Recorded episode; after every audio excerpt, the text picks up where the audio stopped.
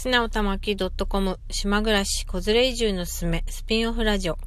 どうも、すなおたまきです。広島県江田島という島で二人の男の子のおかんをしながらライターをやっています。この番組は家族で東京から広島県江田島市に移住したおかんライターの私が移住、子育て、江田島に関するあれやこれやを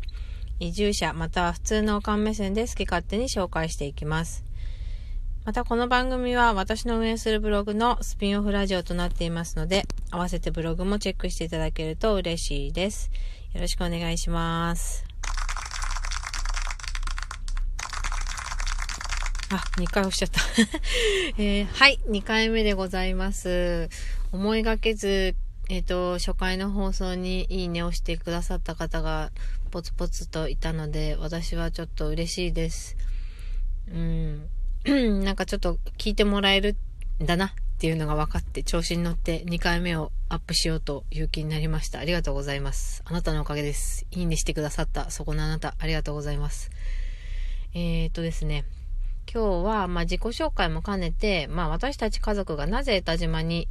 引っ越してくることになったのかという話をさせていただきたいと思います。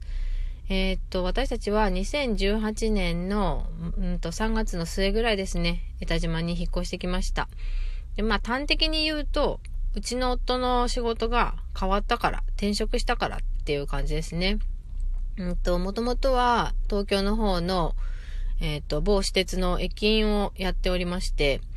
で、まあそれを長く勤めてたんですけれども、まあ退職して、で、江田島市の地域おこし協力隊オリーブ栽培技術指導員というものになりました。で、まあそれがきっかけで江田島に来たっていうのが、まあ一番の理由ですね。えっと、うーん、そうだな。オリーブの、なんでオリーブかっていうと、まあ、なんか主人はもともと農業に、まあ興味があったというか、もあって、で、あとはその、子供がうち、今、今年6歳になる子と3歳になる子、男の子2人いるんですけど、まあその上の子が生まれてからもそうだし、まあ子供ができてからですね。生まれてからなんかこう東京、神奈川で暮らしていくことに、まあなんかちょっと行き詰まりというか、息苦しさというか、居心地の悪さを感じるようになりまして、で、まあなんかちょっと田舎に、田舎にっていうか、まあ移住したいとか、まあちょっとこう、うん、別のところに、東京以外のところで暮らしたいっていう話を結構たびたびするようになりまして。で、まあいろいろ紆余曲折あったんですけど、まあその地域おこし協力隊の募集があるということを聞いて、で、受けていいかという話をされまして、で、まあそれまでに散々いろいろ話はしてきたし、やってきたんですけど、まあじゃあとりあえず受けてみる見るだけ見なよっていう感じで。で、そしたら、まあ見事合格という感じになりまして、もうそっからは早かったですね。もう家を探さなきゃとか、車買わなきゃとか、保育園どうするんだとか、もうそういう感じであっという間にバーッと、なんかいろんなことが決まって引っ越しをしたっていう感じに、ですね。で、江田島を私自身が知ったのは、まあそれまで全然知らなくて、本当すいません。田島の皆さんすみません。私全然本当2017年より前は全然江田島の絵の字も知らなかったです。えっと、まあ、もともとその、やっぱ主人が、江田島って知ってるっていう感じで話を振ってきて、え、何それ？どこ？みたいな話から、まあ、広島にあってこういう島でこうでこうでみたいな話になって、で、その夏ですね、移住してくる前の年の夏に、お試し移住で、ちょっとこっちに来て、あのー能美町のお試し暮らし、お試し移住の家に泊まりました。それが、本当初めての江田島市ですね。で、その時になんか、あのー市役所の F さんが、いろいろと対応してくださって、真摯な方。もう子供も私も今でも大好きなんですけど、F さんが、あの、空き家バンクとか、いろいろ、あの、まあ、あちこち案内をしてくれて、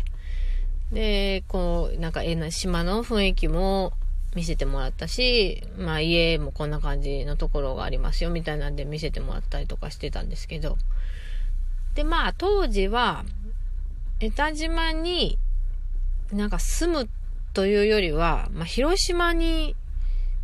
来ようっていう雰囲気になっていて、あ、で、その時はまだ地域おこし協力隊になるっていう風には決まってなかったですね。別の仕事をちょっと主人がやりたいって言ってて、で、そっちの方で話を進めてたんですけど、で、まあ、その候補の中の一つとして、田島っていう感じで、で、まあ、その見せてもらったお試し暮らしした縁もあるし、それから、その F さんがすごい、紳士的にすごい優しく対応してくださったっていうのもあって、あここすごくいいとこだねっていう話をして、ここを住めたらいいねみたいな話はしてたんですけど、ただでも、まあ、その当時進めてた仕事の方があんまりうまくいかなくて、で、結局その転職がなしになったんですね。ああ、じゃあもうちょっと無理かなと思って、まあ、ちょっと、うん、なんかせっかく田島に行ったけど、まあちょっとこれじゃあ移住できないね、どうしよう、みたいな感じで、うん、またちょっとゼロから考え直そうか、みたいな話をしてた時に、まあなんかちょっといろいろあって、で、まあ、主人が、そうですね、地域おこし協力隊の募集があるんだけどっていう話を持ってきたっていう感じですかね。うん、まああの年、ほんと2017年、18年ぐらいは本当にあっという間なんかいろんなことが目まぐるしく変わってたなっていう感じがします。で、あっという間に移住してきてというか、そう、えっ、ー、と、2月ぐらいに、ん ?3 月かな？に一回こっちもう一回来て、その地域おこし協力隊になります。だからちょっとその住むところが必要ですってなって、で、まあいろいろ探したんですけど、まず最初に決まったのが保育園。まあ、保育園はもう、あの、大丈夫ですっていうふうに園長、当時の園長先生が言ってくださったんで、やったと思って、まあ、その東京、神奈川じゃ絶対ないことだから、あ、これで私働ける、何でもできるみたいな感じですごい喜んだ覚えがあります。で、まあ、すごい保育園自体も今もすごいアットホームだし、あの、子供たちも、あの、喜んで通ってるので、よかったなっていうふうに思ってるんですけど。で、その後に決まったのが車ですね。ね、まあ、やっぱ、江田島ってバスはあるんですけど、まあ、電車がない。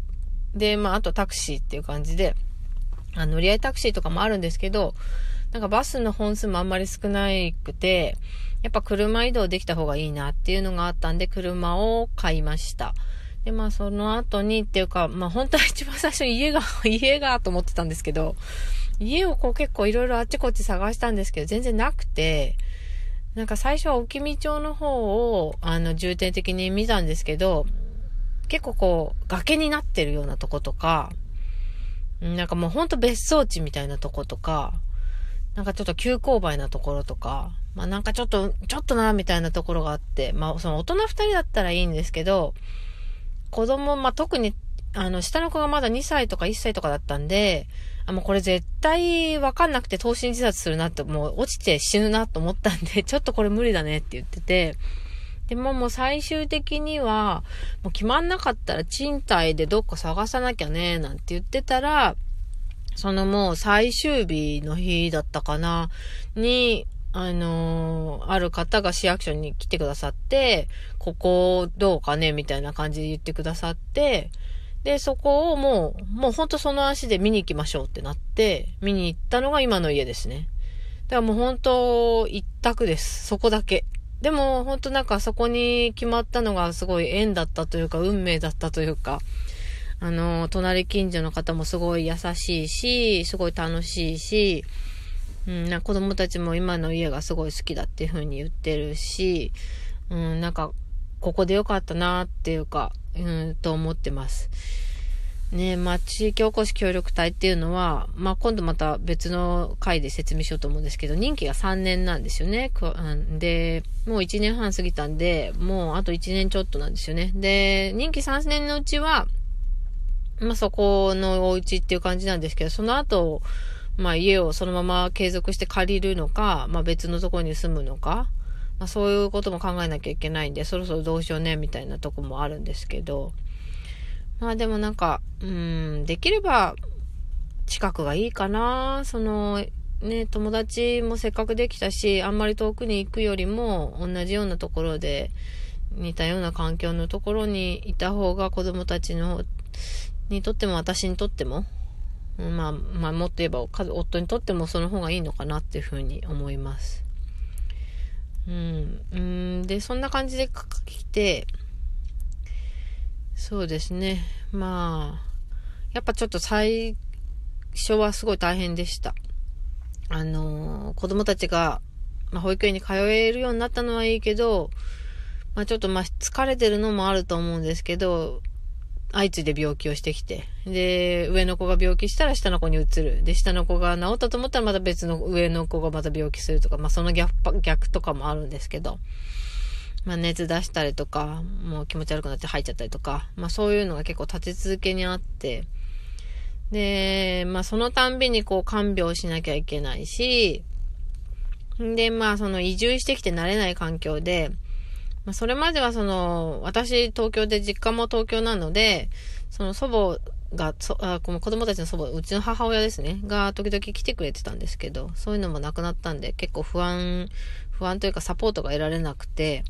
で、まあ今思えば友達になってくださった方が、こう遠慮せずに行ってきなさいよ、みたいな感じで言ってくれてたなとは思うんですけど、やっぱちょっとそこまでにこう余裕がなかったというか、うん、なんかそういうのもあったりとかして体調崩したりとかしましたね。まあその辺のことはちょっとまた今度お話しさせていただきたいと思います。今日はこんな感じです。またいっぱいバーっと喋りましたけど、また今後ともよろしくお願いします。最後まで聞いてくださってありがとうございました。またねー。